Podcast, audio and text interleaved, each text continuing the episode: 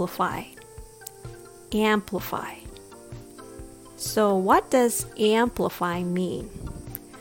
Well, amplify means to increase the strength or volume of something, to make it louder or more significant. Imagine turning up the volume on your favorite song. And that's exactly what you're doing when you amplify something. You're making it bigger and bolder. Now let's focus on pronunciation. To say amplify, pay attention to the three syllables amplify. Make sure to stress the first syllable am. The next syllable is short. Pl, pl. Ampl, ampl. And the last syllable is fi.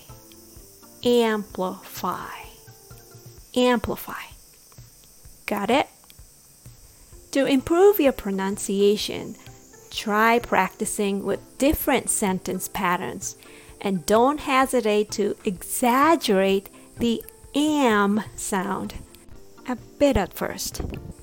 Gradually ease into a more natural flow.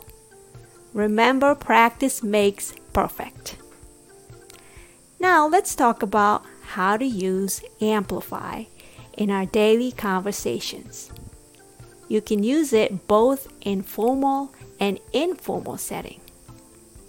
For instance, in the business meeting, a manager might say, We've received positive feedback about our new product, but let's amplify our marketing efforts to reach a wider audience.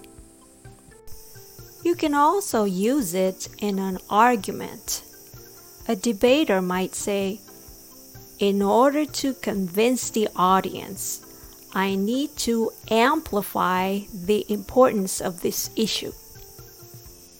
Indeed, emphasize the key points and back them up with strong evidence.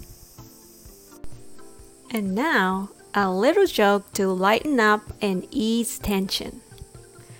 Why did the sound engineer become a stand up comedian? Because they knew how to amplify laughter. See, even in jokes, amplify can make things better. So, to recap, amplify means to increase the strength or volume of something.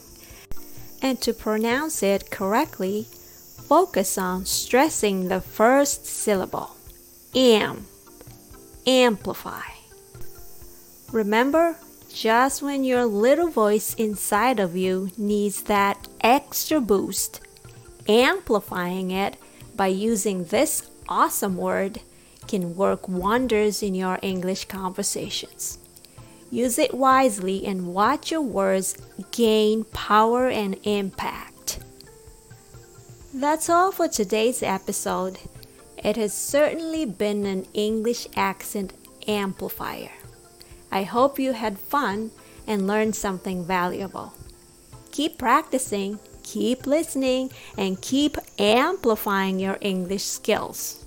Stay tuned for more exciting episodes. Until next time, thanks for listening.